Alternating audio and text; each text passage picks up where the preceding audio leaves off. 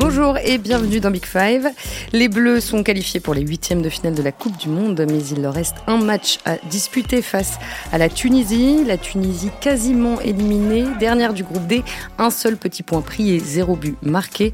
On va essayer de comprendre ce qui ne fonctionne pas chez les Aigles de Carthage, ce que le sélectionneur Jalel Kadri essaye de mettre en place, et puis on se projettera vers ce match contre une équipe de France sans doute remaniée.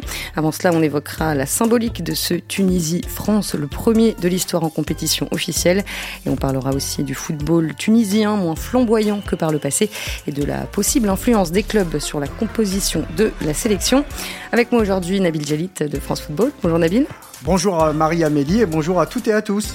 Et puis nous sommes en ligne avec euh, Mathieu Grégoire, notre envoyé spécial au Qatar, pour suivre entre autres la Tunisie. Bonjour Mathieu. Bonjour Marie-Amélie, bonjour à toutes et à tous. voilà, vous avez le casting et le menu maintenant, on peut commencer. La Tunisie participe à sa sixième Coupe du Monde. Elle n'est jamais sortie des poules et il faudrait un miracle pour qu'elle y parvienne cette semaine au Qatar. Les Tunisiens s'apprêtent à affronter les champions du monde en titre. Un match hautement symbolique entre deux nations qui se connaissent très bien et qui conservent beaucoup de liens footballistiques.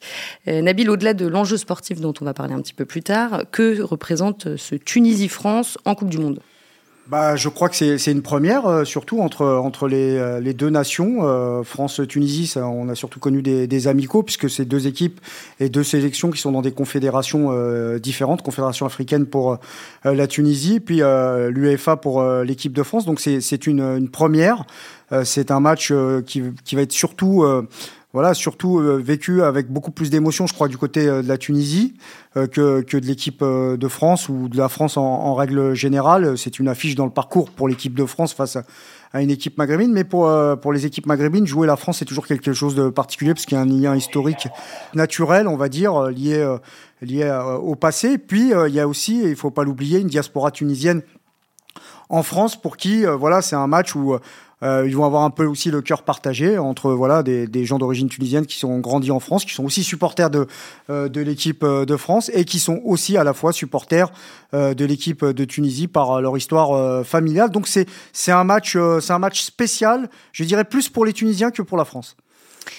Mathieu, dans le journal aujourd'hui, notre euh, collègue Jean Lebaille a rappelé euh, les liens étroits euh, qu'entretiennent le foot français et le foot tunisien, notamment dans le domaine de la formation. Est-ce que c'est quelque chose dont tu entends parler là en ce moment au Qatar ou pas du tout? Bah, je l'ai vu, euh, j'ai pu le voir euh, en zone mixte après la, la défaite contre l'Australie, où, où euh, l'ambiance forcément était, était morose, mais le seul moment où, ça, où les visages se sont éclairés, je pense à Naïm ou à Hannibal Mejbri, c'est quand on a parlé de ces, de ces retrouvailles face à la France, de voilà de Mejbri donc, qui a été euh, qui a été formé à, Monaco, on le sait, qui vient d'Île-de-France. Euh, Naïm Stiti qui lui a, joué à, Dijon après être né à Marseille et avoir un peu grandi dans le coin. Donc c'était voilà, ils étaient heureux, ils étaient heureux et ça a limite fait passer pendant quelques instants euh, la déception de, ce match contre l'Australie. Donc oui, ça représente ça représente énormément pour l'équipe tunisienne de jouer la France et de jouer en plus une, qualification contre la France. Et puis il y a beaucoup de techniciens français qui ont entraîné euh, des clubs tunisiens et voire même la sélection comme euh, Roger Lemaire ou Alain Giresse. Alain Giresse notamment, puis Roger Lemaire qui est pour qui euh, voilà qui restera jamais dans l'histoire de, de, la Tunisie puisque après avoir travaillé avec l'équipe de France sous, sous l'air Jacquet puis en 2000 avec avec avec l'Euro qu'il a qu'il a remporté avec les Bleus est parti en Tunisie pour accrocher le premier trophée et le seul et unique trophée de la Tunisie sur le plan continental. Je parle de la sélection parce que les clubs eux, travaillent très bien et ont un palmarès assez fourni avec cette mm. canne euh, en 2004 remportée à domicile. Et puis il y a quand même une filiation, un lien un peu naturel parce qu'aujourd'hui sur le banc du Connaît de la Tunisie, il y a Selim Benachour euh, qui est entraîneur adjoint, euh, sélectionneur adjoint de Cadri, qui lui était présent dans cette équipe de Tunisie euh, en 2004. Donc Roger Lemaire, ça reste une, une légende du côté de, euh, de la Tunisie. Alain Giresse également plus récemment qui a fait une demi-finale de Coupe d'Afrique euh, des, des, nations. Donc il y a une vraie influence du football euh, français sur la Tunisie, que ce soit par les binationaux ou par, on va dire, euh, euh les, savoir-faire et la, et la, compétence apportée par les, les techniciens français qui l'ont fait également dans d'autres coins du, du, continent. Et aussi, même si c'est pas Tunisie-Italie, mais aussi un lien assez proche avec le, le football italien pour, pour la, la, Tunisie, notamment tactiquement, où il y a eu aussi des mm. sélectionneurs italiens qui ont influencé le jeu de la Tunisie. c'est vrai qu'il il y a cette glorieuse épopée de 2004 qui est encore dans, dans toutes les têtes et, et on en parle encore ici, ici parfois. C'était un des moments, un des rares moments de, de fierté de, de, la sélection tunisienne des 20 dernières années. c'est cette, cette épopée-là et ils ont plutôt été, Nabil, tu ne me contrediras pas, je pense, plutôt été décevants hein, ces dernières saisons, enfin ces dernières éditions de, de Coupe d'Afrique des Nations. Parmi les joueurs sélectionnés là par, euh, par Jalel Kadri, il y a 10 binationaux qui donc ont, euh, sont nés, ont été euh, formés en France. comment est-ce qu'ils sont considérés au sein de l'effectif? Est-ce que c'est un sujet en Tunisie ou pas du tout? Bah, on va dire que c'est une évolution un peu historique, c'est-à-dire que la, Tunisie rejoint un peu ses, ses voisins, qui sont l'Algérie et le Maroc, ces derniers temps, parce que par le passé, il y avait quand même beaucoup moins de binationaux du côté tunisien. Ça témoigne aussi euh, d'une évolution du football tunisien et d'une baisse de compétitivité euh, de sa formation et de ses grands clubs que sont l'Espérance, euh, l'Étoile du Sahel ou le club africain. Donc on pioche un peu plus dans le réservoir franco-tunisien. Donc après, vous savez, c'est un peu comme dans toutes les sélections nationales. c'est des questions parfois d'identité entre les locaux et professionnels. Bah, quand ça va bien, tout va bien, et quand ça va mal, Parfois, alors c'est pas peut-être pas le cas de la Tunisie, euh, mais parfois on cherche des boucs émissaires. Ça arrive aussi en Amérique du Sud, entre les joueurs euh, qui sont issus euh, du Serail et ceux qui évoluent en Europe. Donc ils apportent aujourd'hui un petit peu de la qualité, de la qualité qui n'existe, existe un peu moins en, en Tunisie, alors que c'est un pays qui a été plutôt dominant, on va dire, avec une ossature souvent euh, issue du pays, ce qui a une différence avec euh, d'autres nations africaines. Ça, la Tunisie, c'est un peu comme l'Égypte, qui, qui, a toujours travaillé avec beaucoup, un championnat national compétitif. Et donc, c'est vrai qu'aujourd'hui, ils font un peu euh, ils font un peu de la détection en Europe et c'est pour ça qu'on aussi on a des profils qui viennent pas seulement de, de France, mais ils vont piocher aussi euh, en Scandinavie. Euh, ils ont été aussi piochés parfois euh, en Allemagne. Donc, donc voilà, c'est une, une, évolution plus récente dans le football tunisien que finalement chez ses voisins que sont l'Algérie ou le Maroc. Mathieu, est-ce que les Bleus doivent s'attendre à jouer dans une ambiance un petit peu hostile euh, mercredi, euh, comme ça avait été le cas par exemple en 2008 au Stade de France? Alors je dirais pas hostile parce que c'est pas du tout le, si vous voulez, à part peut-être euh, quelques fans saoudiens qui sont qui sont très euh, très véhéments sur euh, sur les terrains et en dehors. le, le public qu'on voit ici, c'est un public très familial, très agréable, très sympa, très chantant pour la Tunisie. L'ambiance pour Tunisie-Danemark était était assez extraordinaire en ouverture du, du mondial dans cette dans cette poule. On a eu, on avait près de 35 000 fans tunisiens et euh, et vous voyez, c'était euh, voilà, c'était c'était pas, je dirais pas hostile. Euh, effectivement, il y a eu quelques moments d'hostilité lors du, du Tunisie-Brésil au Parc des Princes fin mm. septembre, mais là, sur ce mondial-là, surtout, vous avez, voilà, on est dans un cadre, c'est un peu Disneyland ici. Hein, c'est très bon esprit, c'est très bon enfant. Donc, on va avoir une très très belle ambiance, ça c'est certain. On va avoir un stade à 75% minimum pour la Tunisie. Donc, la France va peut-être jouer un peu à l'extérieur, mais j'irai pas jusqu'à dire hostile. Ça va être ça va être, ça va être vraiment chouette. Non, non, je pense pas qu'il y ait d'hostilité euh, particulière. Il faudra toujours surveiller ce moment un peu délicat, celui des, des hymnes nationaux, entre, entre guillemets, avec euh, des mauvais réflexes. Bon, euh, euh, chez certains, comme si ça devenait un, un, réflexe conditionné, on mettait son cerveau sur, sur le côté, qu'on alors je je sais pas, je je pense pas que je je, pense pas que ça va mal euh, se passer. Euh, donc voilà, mais il n'y a pas d'hostilité euh, particulière. C'est un match spécial, mais c'est un match moins particulier qu'un France-Algérie, euh, disons-le clairement. Euh, Nabil, tu as récemment interviewé euh, l'ancien international euh, tunisien Karim Agui et il, dresse, il dressait le même constat que toi, c'est-à-dire que le, football tunisien souffre d'une baisse de, de, compétitivité de son championnat. quelle en est la raison principale? Selon toi C'est une raison, euh, deux raisons. Je pense que c'est une raison en partie euh, économique. C'est vrai que même la situation économique globale de la Tunisie s'est un petit peu détériorée depuis une dizaine euh, d'années. Euh, donc euh, voilà, il y a peut-être un petit peu moins de sous euh, du côté tunisien, puis aussi des questions de compétences et des questions de choix fédéraux entre guillemets. C'est vrai qu'il y a une fédération qui est un petit peu, un petit peu discutée ces, derniers temps. donc, donc ça, c'est à mon avis les, les, principales causes. Et puis, euh, et puis bah, après, il y a aussi, aussi des questions de génération, de, de réservoirs également. Il y a un petit creux générationnel. Voilà, ça peut, ça peut arriver euh, du côté tunisien. Ça les a pas empêchés de se qualifier à la Coupe du Monde quand même. Alors certes, de manière un peu à l'arrache, comme on dit sur un CSC face, face au Mali.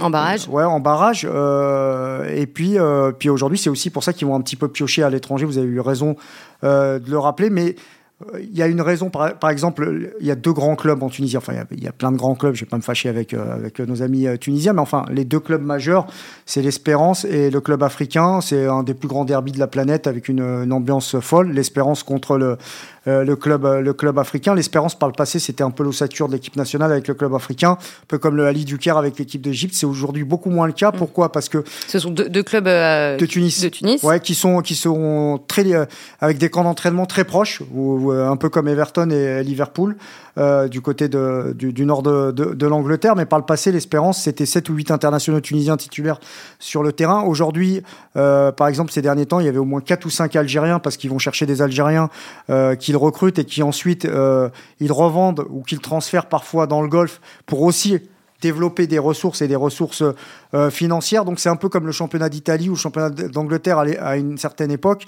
C'est-à-dire que les jeunes Tunisiens ont moins la possibilité euh, d'être titulaires mm. dans ces grands clubs et parce que bah, euh, la mondialisation du football fait que bah, la Tunisie, comme les autres pays, est un pays qui importe des talents de l'extérieur. Donc c'est dans ce contexte compliqué, on l'a compris, que Jal Kadri a, a, composé sa liste pour le Qatar. Donc une liste extrêmement critiqué, euh, soupçon de copinage entre la fédération euh, et certains clubs. Euh, je te cite Mathieu, est-ce que, est-ce que tu peux nous en dire plus?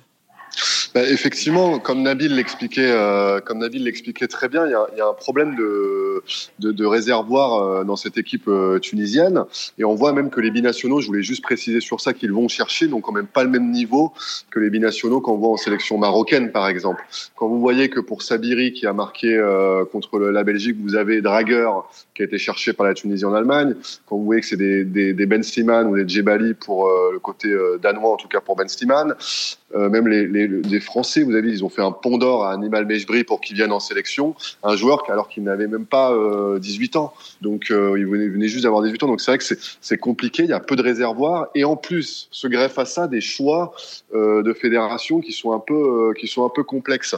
Pour moi, il y a une absence principale, c'est celle de Saifeddin Kawi, le joueur de, Clermont, qui aurait dû être dans, cette liste pour apporter un peu justement de, de créativité, de technicité au milieu de terrain. Il a il a disparu et à côté de ça, vous avez une liste où on a pris quatre gardiens euh, quatre gardiens qui sont de, tous d'un niveau euh, très peu élevé. Et, et en fait, on, a l'impression que ces quatre gardiens, notamment le quatrième, c'est vraiment euh, euh les troisième et quatrième, euh, Hassen et, et Balbouli, c'est vraiment des passes D qui sont faites à des clubs tunisiens qui sont en difficulté financière et qui donc vont pouvoir recevoir le versement des indemnités FIFA. Donc euh, c'est, euh, on a l'impression qu'il y a, il y a des calculs politiques euh, derrière, derrière ces choix, notamment au niveau des, des quatre gardiens. Mais là, les, les, indemnités, les primes de compensation, là dont parle Mathieu, elles, concernent tous les clubs dont certains joueurs participent à la Coupe du Monde. Oui, c'est tous les clubs de toutes les sélections. À partir de, du moment où vous mettez à disposition un joueur depuis le début de la préparation jusqu'à la fin du tournoi, je crois que c'est 11 000 euros ou quelque chose comme ça par, par jour de défrayement. Bah alors, par euh, joueur et par, jour par, ouais, par joueur et par jour, vous avez raison de, de, de bien le définir, parce que c'est important et ça compte à la fin. Donc euh, même si euh, voilà pour certains pays euh, où euh, c'est c'est pas c'est pas grand chose, il faut savoir que voilà les situations économiques sont disparates et différentes selon euh, certaines régions du monde.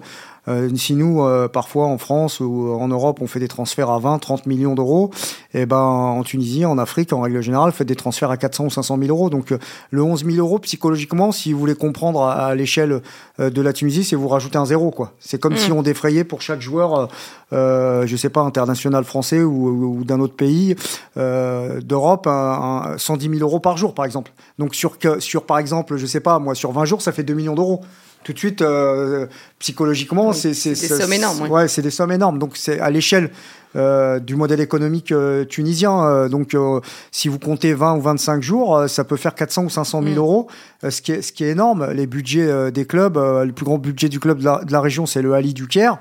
Euh, je sais par exemple que vous avez des budgets à 4, 5, 6 millions d'euros pour, euh, pour des gros clubs euh, tunisiens. L'Espérance, un club très professionnel par exemple. Moi j'avais interviewé il y a quelques années euh, Antariaya qui a joué chez nous à Bastia, Nice et ailleurs.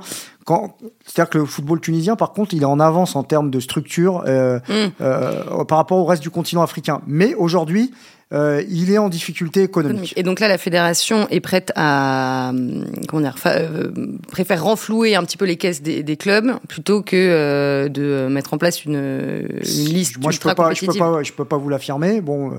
Après, c'est à la marge. Hein. Je pense que les, 20 meilleurs joueurs tunisiens ou, 20, ou 23, ils sont, à mon avis, pas loin d'être là quand même. Mais à mon avis, c'est peut-être oui sur 3-4 cas. Peut-être, peut-être qu'effectivement, on a fait ce, genre, euh, ce genre de choix. Mais moi, je peux pas vous l'affirmer. En tout cas, mais c'est ce qui se dit en Tunisie. C'est ce qui se dit dans l'environnement de la sélection euh, tunisienne.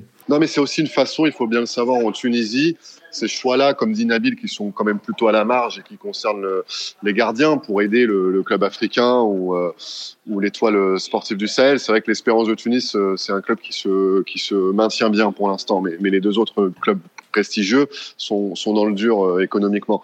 Mais à côté de ça, en fait, c'est une façon en Tunisie de critiquer euh, la gestion du, président de la fédération, parce que clairement, il y a, un problème d'organisation, il y a un problème de, gestion du foot, euh, du foot tunisien. Il faut savoir qu'à l'heure où on se parle, le championnat tunisien qui est divisé en deux groupes, le groupe A et le groupe B, il y a des clubs qui ont déjà disputé six journées, et il y en a des clubs qui n'ont disputé qu'une.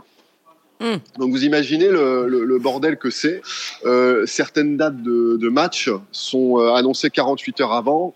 Euh, les supporters peuvent pas s'organiser, les médias peuvent pas s'organiser. Enfin, on est dans le, on est dans une gestion à la petite semaine qui est, absolument dévastatrice pour un football qui, comme le disait Nabil, était quand même un football très avant, très bien organisé, très bien géré, avec une, organisation peut-être un peu, vous voyez, stalinienne, quoi. C'était carré, quoi et euh, ça l'est euh, ça l'est beaucoup moins aujourd'hui. Non, non, mais c'est sûr qu'il y a encore quelques années, euh, l'Espérance Tunis remportait la Ligue d'Afrique des Champions. Donc, bah il y, a un peu l'espérance. Il y a la Ligue des Champions 2018 et 2019. Voilà, c'est ça. Donc, c'est très récent. Donc, il y a un peu l'espérance et les autres. Mais c'est vrai que le championnat tunisien, c'était celui qui se rapprochait le plus du, professionnalisme, comme on peut l'imaginer ici, avec le championnat égyptien dans, dans, dans, dans, la région. Et là, il y a vraiment une, mm. il y a vraiment, il y a vraiment un souci, il y a vraiment beaucoup de choses à revoir. Et ça passe euh, par effectivement euh, une stratégie fédérale euh, qui, qui, voilà, qui change de, de logiciel, qui change de logiciel pour l'organisation du football tunisien, mais aussi pour ce que produisent les Tunisiens sur, sur le terrain, parce qu'on va y venir, de cette équipe qui, qui, qui fait plus déjouer qu'elle ne joue. Euh, rapidement, est-ce que cette histoire de, enfin comment dire, ces questionnements autour de la liste, est-ce que c'est encore un sujet d'actualité en Tunisie ou est-ce que maintenant c'est bon, c'est passé, on est, euh, on est focus sur les matchs Non, on est focus sur la compétition. Il y a eu le bon résultat quand même face au Danemark. Il faut le, le rappeler, qui a été un soulagement pour les Tunisiens parce qu'ils avaient peur. Bah, ils avaient peur d'être, euh, bah, de, de, de, prendre une raclée parce que le Danemark c'est une équipe compétitive qui arrive dernier demi-finaliste de l'Euro, qui bat l'équipe de France deux fois cette voilà, année. Voilà, qui la, quand la rencontre. Donc du coup, il y avait un petit peu d'anxiété du côté tunisien. Après, entre nous, ça reste globalement des joueurs de niveau moyen plus. Il n'y a pas non plus de stars ou de, grands noms qui ont été écartés. Donc euh, la, liste, elle, euh, euh, elle, elle, n'est plus vraiment très discutée, quoi. Mathieu, qu'est-ce qui prédomine plus globalement chez les Tunisiens à deux jours d'affronter la France? Les sentiments sont, j'ai envie de dire, l'incertitude, la crainte. On n'est pas sur une Tunisie conquérante. on est sur une Tunisie, pas je vais pas vous mentir, quoi. Non, c'est pas la Tunisie d'Hannibal, euh, c'est plutôt la Tunisie qui a peur de, de ça, enfin qui, qui s'inquiète aujourd'hui de savoir la composition par rapport de l'équipe de France, de savoir si Mbappé va jouer. Ça c'est ça c'est clairement en interne aujourd'hui euh, le sujet de discussion principal. Est-ce que Mbappé va jouer? Et justement comment on va euh, pouvoir proposer un jeu un peu plus offensif parce que la Tunisie doit gagner, la Tunisie doit marquer, si possible euh, gagner avec au moins deux buts d'écart pour, euh, pour se donner une chance d'être en, huitième.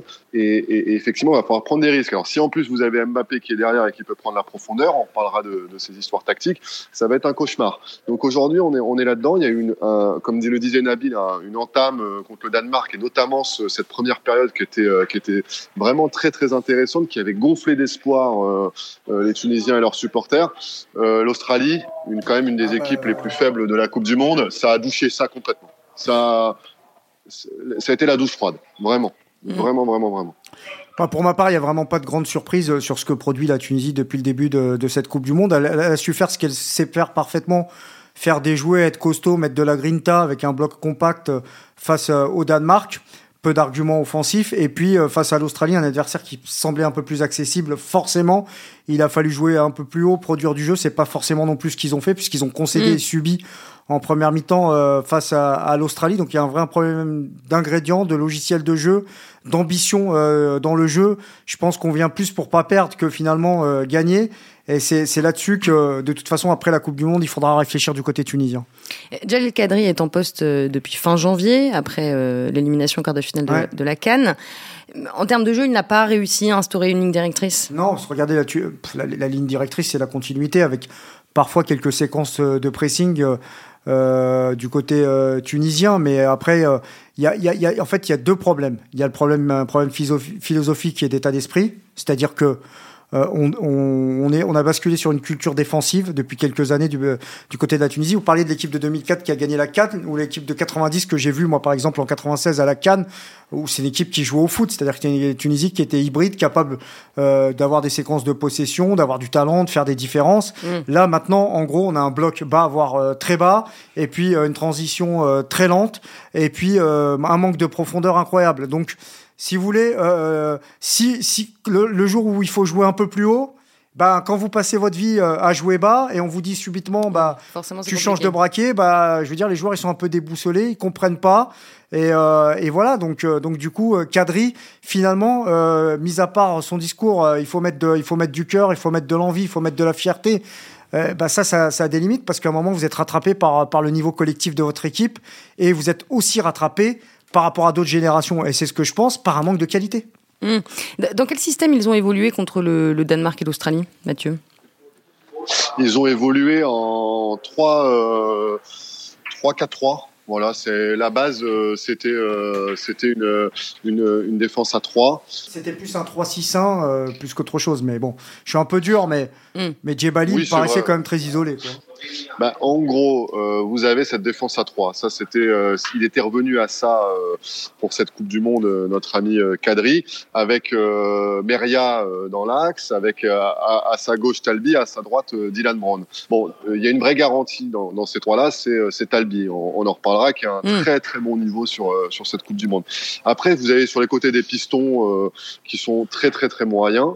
Euh, voilà. Et puis, et puis au milieu, vous avez ce qui est le cœur du jeu euh, tunisien et qui reflète cette philosophie, c'est la Skiri euh, Laidouni une paire de, de, de, de mecs qui sont euh, assez fantastiques dans l'investissement. Euh, le volume de course de, de Skiri, il est stratosphérique. Il faut savoir qu'il y a même un journaliste anglo-saxon qui lui a demandé euh, euh s'il n'était pas un champion d'athlétisme dans sa jeunesse, tellement il était endurant en conférence de presse. Il a dit, vous pouvez nous donner vos chronos sur 3000 mètres ou sur 5000 mètres bah, Skiri était un peu étonné, était un peu étonné. Mais, mais donc Skiri qui court beaucoup, Laidouni qui lui est plus dans l'impact, l'agressivité, qui peut être un, un pardonnez-moi l'expression, mais un chien de la casse, comme on dit euh, dans le sud de la France. Donc vous avez voilà ces, ces, deux joueurs-là qui sont le cœur aujourd'hui. C'est le c'est le cœur du réacteur nucléaire euh, tunisien. Mais ces joueurs-là, quand euh, il faut créer, quand il faut construire, mais soit ils n'en ont pas l'étoffe, je pense peut-être à Skiri qui est, qui est, qui est, moins bon là-dedans que, que d'autres joueurs dans les milieux de terrain qu'on voit à la Coupe du Monde, soit euh, pas assez responsabilisé. Je pense à Laidouni. Laidouni, je pense qu'il peut apporter plus dans la construction que ce qu'on lui demande aujourd'hui. Et ben, dès qu'ils sont bloqués, on l'a vu contre l'Australie, et ben, ils n'arrivent absolument pas à, à, développer leur jeu. Donc, on s'en remet à des exploits euh, de, honnêtement, de Youssef euh, Sakni, la star tunisienne, et mmh. euh, capitaine. de bonne déviation du, du pauvre Djebali qui est tout seul devant, quoi. Devant, ça manque euh, cruellement d'agilité, de, de, créativité. quoi. C'est le gros point noir de la Tunisie. Ouais, ça manque, ça manque de talent, mais quand vous manquez de talent, si en plus au milieu de terrain vous dansiez, vous, vous densifiez pas un peu avec des joueurs de ballon, vous pouvez pas espérer grand chose. Quand vous récupérez le ballon, euh, vous êtes à 50, 60 mètres, vos attaquants sont presque derrière votre ligne, il n'y en a aucun qui, euh, qui peut percuter balle au pied ou qui peut prendre la, euh, la profondeur. Donc euh, ils ont un peu ajusté euh, face à l'Australie en deuxième mi-temps, c'était mieux en passant en 4-3-3. Je pense que c'est ce qu'ils feront face à l'équipe de France. Peut-être avec un milieu de terrain supplémentaire, Ben Ramdan, Chalali ou Hannibal Mejbri, par exemple, dont on parlait, dont parlait Mathieu tout à l'heure. Peut-être Kazri qui pourrait apparaître. Alors ça, c'est aussi une des questions. Parce que Wabi, Kazri est très peu utilisé. Là, ah oui, oui, il est très peu utilisé. Là. Il a fait 25 minutes ou 24 minutes sur les deux matchs. C'est le meilleur buteur de la sélection en cours. Donc il a un peu disparu depuis depuis la dernière canne, il est très peu utilisé. C'est un choix de coach, hein, c'est comme ça. Donc il a il a fait d'autres choix. Il a il a préféré renouveler, ressourcer avec d'autres joueurs, mais, mais qui restent des joueurs quand même globalement moyens. Alors il y en a un qui est au-dessus du lot, mais peut-être qu'on va en parler tout à l'heure. C'est Youssef M Sakni, évidemment. Non, mais on peut en parler maintenant. Bah, Youssef M Sakni Al-Nems en arabe, qui est surnommé le Furet, parce qu'il se faufile entre les défenses. Il glisse. C'est un joueur avec un un talent exceptionnel, un peu comme l'Algérien qu'on voit actuellement à Ajaccio. C'est des frères jumeaux, moi je les appelle des frères jumeaux parce que l'un a succédé à l'autre à l'Espérance de Tunis, c'est Youssef Belaïli. Euh, ça a été la grande star de l'Espérance à un moment, euh, Youssef mm. M. Sakni. Lui, c'est un talent supérieur réellement pour moi sur les 20 dernières années avec euh, Yassine Chiraoui qui est un joueur qui a évolué très longtemps à FC Zurich, qui devait signer au, Bayern de Munich. C'est le plus grand talent du football tunisien. Sauf que là, c'est Youssef M. Sakni à 32 ans. Sauf que là, c'est Youssef M. Sakni, le joueur du golf, confronté au football moderne. qui joue à l'Arabie au Qatar. Qui joue à l'Arabie au, Qatar. C'est un joueur qui, euh, qui est d'une finesse euh, assez incroyable. Mais dans une équipe dominée, euh, il peut rien faire quoi en fait. Euh, je veux dire euh, c'est très compliqué quoi. Donc dans une équipe dominante avec de la possession entre les lignes et tout il serait fantastique. Mais là c'est un peu c'est un peu Zoro c'est un peu Zoro sans, sans épée sans cape et sans masque je, je comment dire, très belle image, Nabil. Euh, je voudrais qu'on reparle euh, de, euh, de Montassar Talbi, quand même l'une des, l'une des rares satisfactions côté tunisien depuis le début du, du mondial. Et, et c'est l'une des révélations de la saison en France, puisqu'il a été recruté par Lorient cet été. Mathieu, est-ce que tu peux nous parler un peu de lui et nous, nous expliquer pourquoi est-ce qu'il est aussi fort? Ah non, mais il est euh, effectivement, moi je, moi je l'ai découvert hein, cet été euh, à son arrivée à, à Lorient. On se rappelle qu'il venait de, de Russie et, euh, et je l'ai trouvé euh, vraiment, je le trouve bon. En fait, moi, ce qui me, il sauve un nombre de coups euh, euh, dans la surface tunisienne incalculable. Hein. Face aux Danois qui avaient des, des, grosses combinaisons sur coups de pied arrêtés offensives, comme face au, à l'Australie avec avec ses, ses, joueurs très physiques dans le dans le domaine aérien. À chaque fois, il a sauvé un, un nombre de coups assez assez impressionnant.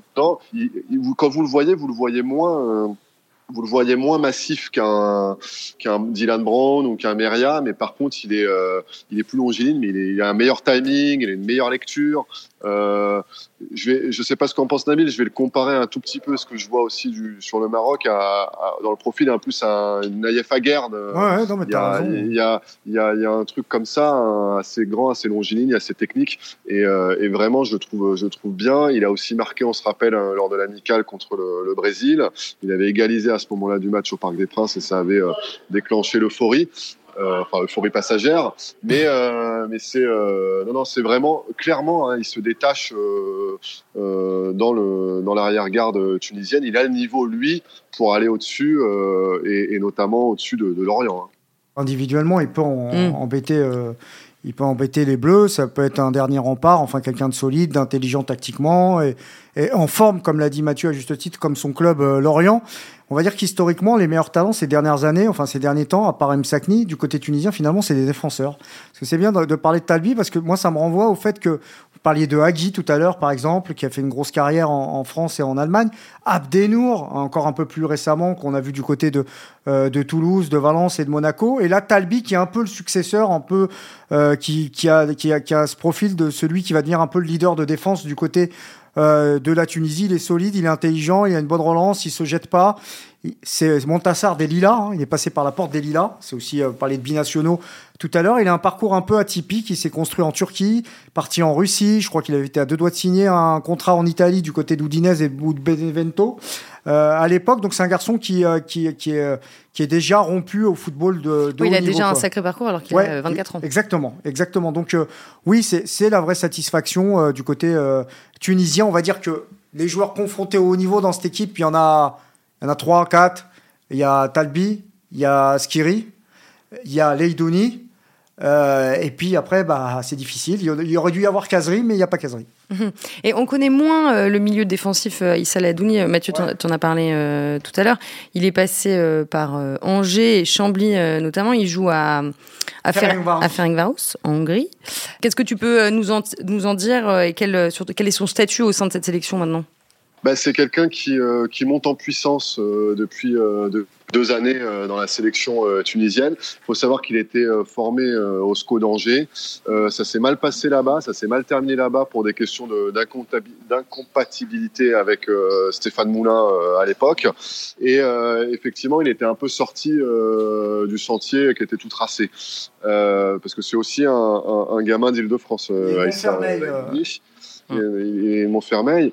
Et euh, effectivement, il, y a eu une renaissance au, en Hongrie, au Ferencváros, qui est le grand club de, de, du championnat hongrois. Il a été euh, désigné il y a deux saisons meilleur joueur de, de ce championnat. On l'a vu aussi très bon contre, euh, contre Monaco en Ligue Europa. Là, il faut savoir que Ferencváros a terminé devant Monaco dans le, groupe de Ligue Europa. Il, avait, il a fait un match très très bon à, à au Stade Louis II en, en septembre, quand ils ont battu Monaco à domicile, le Ferencváros. Donc, il, moi, c'est quelqu'un que je trouve qui monte en puissance, qui doit, je pense, essayer de canaliser. On sent que quand vous voyez en zone mix, vous avez un gars qui est adorable, avec une petite voix, euh, très gentil. Alors sur le terrain, vous, vous voyez que pareil, ça peut être un peu, euh, ça peut disjoncter, ça peut être un peu sulfureux. Et, euh, et s'il arrive à canaliser cette énergie qui lui permet quand même hein, d'avoir des interventions défensives remarquables, et s'il arrive à la canaliser encore mieux dans la concentration, dans la création du jeu, parce qu'il il peut frapper plus, il peut amener plus de passes D, il peut se projeter encore plus. Il, il, il a un vrai, lui, on sent vraiment qu'il y a il y a un palier hmm. potentiellement franchissable. Après, est-ce qu'il le fera euh, J'en sais rien, mais en tout cas, cette Coupe du Monde est un bel apprentissage pour lui. Sur quoi les Tunisiens vont devoir euh, insister pour espérer euh, faire un résultat contre les Un relâchement des Bleus, une forme de suffisance, des transitions défensives un peu plus légères du côté de l'équipe de France, jouer au maximum les situations qu'ils auront, les coups de pied arrêtés notamment.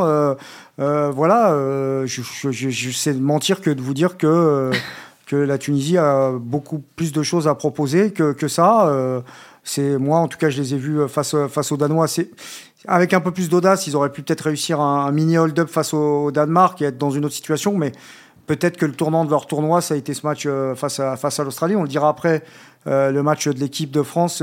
évidemment, il faut qu'ils jouent un peu plus, mais en jouant un peu plus, ils vont, s'exposer. Et même si Mbappé n'est pas là, si vous avez Kingsley Coman dans la profondeur, euh, ils, vont être, ils vont être aussi en, en difficulté. J'espère qu'ils vont passer une, mm. une, défense à 4 et qu'ils vont utiliser un peu plus les couloirs parce qu'ils ont aussi de la qualité dans, dans ce secteur de, de jeu-là. Donc, euh, donc voilà, il va falloir être, avoir être à la fois solide et être clinique pour que la Tunisie espère quoi que ce soit. Mathieu, est-ce que tu es aussi euh, optimiste que Nabil? Oui, oui, parce que effectivement, s'il y a un relâchement de l'équipe de France, euh, euh, ils auront peut-être quelques coups à jouer. J'espère qu'ils vont, comme dit Nabil, qu'ils vont, mettre un peu de vitesse euh, dans leur jeu, que, que, leurs latéraux vont un peu prendre des risques, qu'on va voir, ouais, qu'on va voir autre chose. Il faudra une concentration de tous les instants. Notamment si Mbappé, si Mbappé joue, j'ai, moi j'ai un peu peur quand même d'une d'une dinguerie de, de Dylan Brown ou de le gardien aussi il a un peu inquiétant. de Meria ou de Meria. Euh, alors que Talbi est très rassurant lui mais les deux autres, ils sont pas, on n'est pas à l'abri d'un tacle à la gorge sur Mbappé. Et, et le gardien, effectivement, euh, je sais qu'il a une bonne cote. Hein, dans les, tous les suiveurs tunisiens me disent si si Mathieu, je te jure, il est bon, il est bon, il est bon. Euh, moi, je suis pas certain qu'il soit si bon que ça. Hein. Euh, J'ai vu faire des exercices avec des balles de tennis. Vous savez, ils alternent. Euh, l'entraîneur des gardiens envoie des ballons, puis après met des balles de tennis à d'autres à, un autre endroit de la cage. je l'ai pas trouvé transcendant dans sa coordination. il nous a fait un arrêt ou deux olé olé sur euh, contre le Danemark. Bon, ça s'est bien goupillé. Jeu au pied catastrophique par contre. Mais, euh, mais bon, il va falloir que lui sorte son match. Hein. Il va forcément être sollicité vu la force de frappe des Bleus. Parce que même si vous avez une attaque Colomwani, euh, Coman et, et Marcus Thuram, il aura des trucs à faire. Hein. donc ça, il n'y a pas de problème. Donc oui, il va falloir être à un niveau de concentration maximal. Et après, un peu de talent devant, comme dit Nabil, un coup de pied arrêté, un coup franc d'Emsakni, petit, petit centre en retrait d'un latéral un peu euh, devant comme Dragueur qui peut apporter euh, offensivement. Et, euh, et, pourquoi pas pourquoi Mais c'est vrai qu'on a déjà du mal à les voir marquer un but. Alors et là, on sait qu'il faudra marquer deux voire trois. Il faudra un Cameroun-Serbie, quoi, un match irrationnel, quoi. Ouais, c'est ça. Un match irrationnel. Ah, et pour les Tunisiens, euh, parce que j'ai eu la chance d'avoir Radi Jaidi qui, euh, qui, a, fait deux Coupes du Monde avec la Tunisie, euh, qui a 105 sélections. Juste pour notre public, voilà, quand je lui ai dit comment, comment a été perçue l'équipe de France, lui m'a dit tout de suite, c'est une montagne pour nous à gravir. Voilà, ça situe un peu le rapport de force du côté de l'imaginaire aujourd'hui tunisien, mais maintenant, vous savez, dans le football, la Tunisie, on en a parlé avec Mathieu déjà, la Tunisie a quand même marqué déjà l'histoire du football africain et mondial avec euh, une première victoire pour une sélection africaine en Coupe du Monde, ça a été la Tunisie. Alors, à jamais les premiers, puisque Mathieu est là. On sait qu'il s'occupe aussi de l'Olympique de Marseille euh, pour le quotidien l'équipe. Donc, en 78, ils avaient réussi cet exploit de gagner le premier match d'une sélection africaine. Je crois que c'était contre le Mexique 3-1, si je dis pas de, de bêtises. Donc, peut-être la Tunisie, à jamais les premiers, euh, de battre l'équipe de France en, Coupe du Monde du côté des, des pays maghrébins. Donc, voilà, on s'accroche à ce qu'on peut. Le football a une mémoire. Hein. Eh bien, la Tunisie face à la montagne française, euh, c'est le mercredi 30 euh, novembre à 16h, au même moment que Danemark-Australie. Merci à tous les deux, Nabil Djelit. Merci à vous et, à très bientôt. Et à Mathieu euh, Grégoire, et bah oui, à bientôt aussi. Merci à Antoine Bourlon et merci à vous de nous avoir écoutés. On se retrouve la semaine prochaine. Prenez soin de vous.